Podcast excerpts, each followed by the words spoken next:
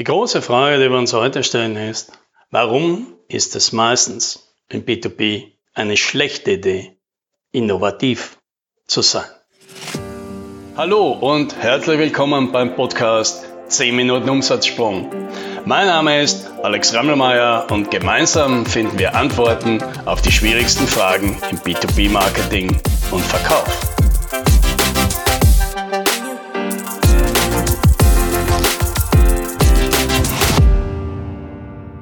Reden wir mal über Innovation. Eine Mitarbeiterin von mir, die Steffi, die hat vor ein paar Monaten, ja, schon fast ein Jahr, hat die mal eine Recherche gemacht und unter allen IT-Firmen ja, auf die Webseiten und auf die Stellenanzeigen gegangen und herausgefunden, wie beschreiben sich denn die Unternehmen selbst? Ja, was sind denn die typischen Worte, mit denen diese Unternehmen sich selbst beschreiben? Und gewonnen hat das Wort innovativ. Ja? Die allermeisten Firmen bezeichnen sich als innovativ. So, jetzt ist das natürlich sowieso schon eine komische Sache. Wir können dann alle oder eine ganze, eine, die Mehrheit Unternehmen etwas von sich behaupten, was per Definition eigentlich ja nur eine kleine Minderheit von sich behaupten kann. Ja, das liegt natürlich irgendwie an der subjektiven Wahrnehmung und weil halt jeder gerne innovativ sein möchte und irgendwie das ja auch glaubt, weil sie irgendetwas ja irgendwie ein bisschen anders machen als alle anderen. Ja? Ob das jetzt innovativ ist oder nicht, das sei jetzt mal dahingestellt. Reden wir mal darüber, ob das überhaupt sinnvoll ist. Ja, weil woher kommt denn überhaupt diese Wahrnehmung? Die eine Wahrnehmung ist natürlich, dass, dass es natürlich alle predigen, ja, muss halt innovativ sein äh, muss was Neues haben, muss einen, einen Vorteil bieten und das, das stimmt ja auch. Natürlich muss man einen, idealerweise einen einzigartigen Vorteil bieten, aber muss der innovativ sein? Also wenn ich es mir aussuchen könnte, die, die, der größte Vorteil, der mir am liebsten wäre, mir persönlich wäre, äh, ich kann das, was alle anderen können, nur viel billiger.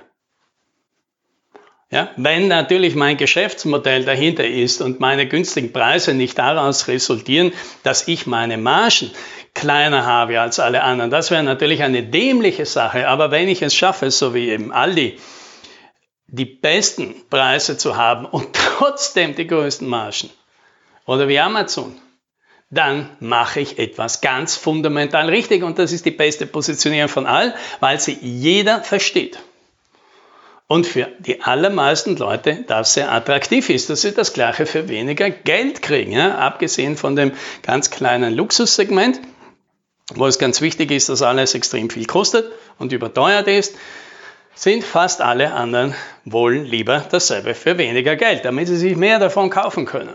Ja, und ist das innovativ? Nein, überhaupt nicht. Das ist total langweilig. es ist grundsätzlich eine, eine exzellente Positionierung, der Preisführer zu sein. Aber jetzt kann das natürlich nicht jeder sein. Eh klar, ja? Also müssen wir uns was anderes suchen. Und jetzt kommen wir natürlich halt dahin und sagen, naja, dann sind wir eben die Innovationsführer. Wir sind halt die, die etwas ganz Besonderes machen und die sind etwas, das ganz einzigartig ist. Und das, was wir haben hier, das ist in allen Punkten neu und das hat hier und hier und hier und hier Riesenvorteile gegenüber allen etablierten Technologien. Und jetzt hört sich das auf den ersten Blick ja gut an. Mhm, was Neues, überragende Vorteile, was kann dann daran schiefgehen? Naja, ganz viel. Und das ist eben das Problem, vor allem im B2B. Weil, wo wir als Privatperson oder als Kleinunternehmer Neuigkeit hören, etwas, was vielleicht suggeriert, dass wir dadurch einen neuen großen Vorteil bringen können, der uns endlich erlaubt, an den, der vor uns läuft, endlich aufzuholen. Ja, weil wir ein besseres Werkzeug haben, weil wir eine bessere Methode haben. Das klingt für uns interessant. Ah, für die, die schon vorne gut laufen, die schon gut im Rennen sind, die hören hier nicht Neuigkeit, die hören jetzt Risiko. Wenn ich sage Innovation. Die hören jetzt, das ist nicht bewährt. Das ist neu. Da könnte es sein, dass es dieses Produkt irgendwann draufkommt, das hat ganz gravierende Nebenwirkungen. Da könnte es sein, dass das Unternehmen, das das anbietet, dass das einzige ist, vielleicht irgendwann draufkommt, das Produkt dort nicht so gut funktioniert und es wieder einstellt. Oder noch schlimmer, die ganze Firma geht pleite daran und verschwindet einfach vom Markt. Und dann stehe ich da als Unternehmer mit einem System, mit einer Software und habe niemanden mehr, der sie betreut.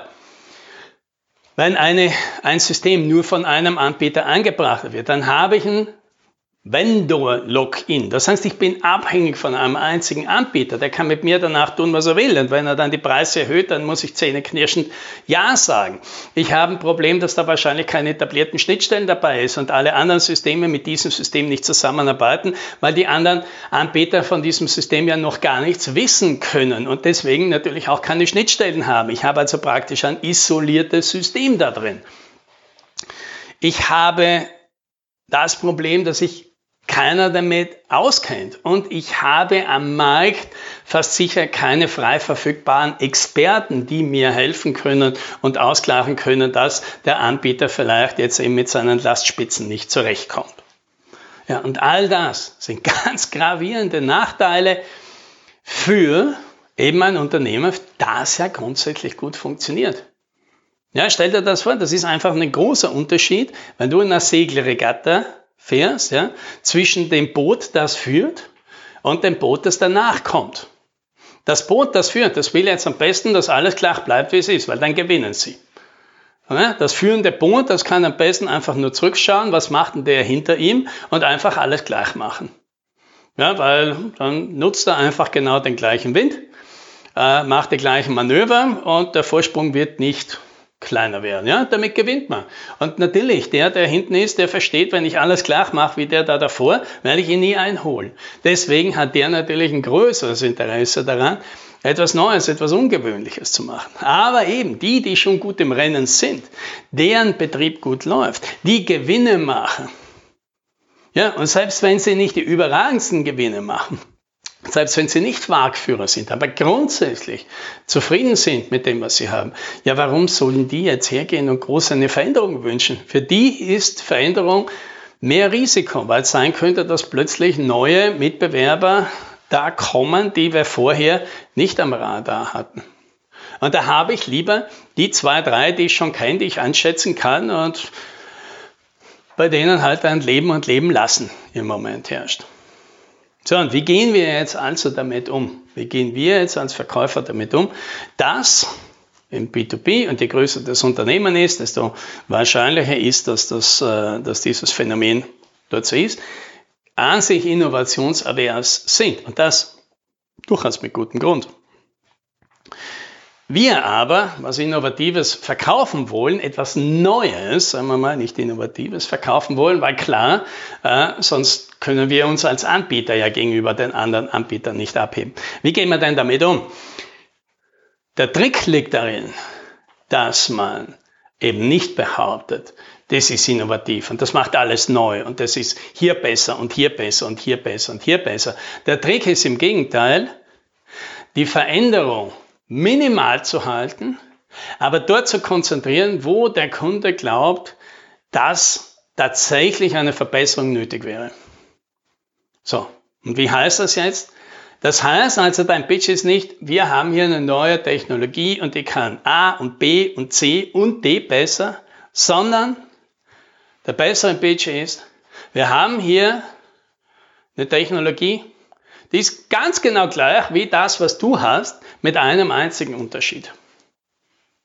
Und zwar dieser hier. Und dann wird es ein paar Kunden geben, denen dieser kleine Unterschied wert genug ist, zu sagen, okay, naja, das ist ja genau der Nachteil an dem System. Da sind wir genau unzufrieden. Also wenn du alles andere machst, wie die anderen, nur das besser, naja, dann ist das interessant. Weil dann heißt es, das Risiko ist wahrscheinlich gering. Ja, weil alles andere ist ja gleich. Das können wir, das verstehen wir, da wissen wir schon, wie es geht. Aber hier in diesem einen Bereich, da hast du die Nase voll. Naja, das schauen wir uns jetzt an. Und dann kriegst du plötzlich auch ein offenes Ohr bei Organisationen und bei Leuten, die sonst für Innovationen gar kein Interesse haben. Ja, und das wünsche ich dir. Happy Sailing!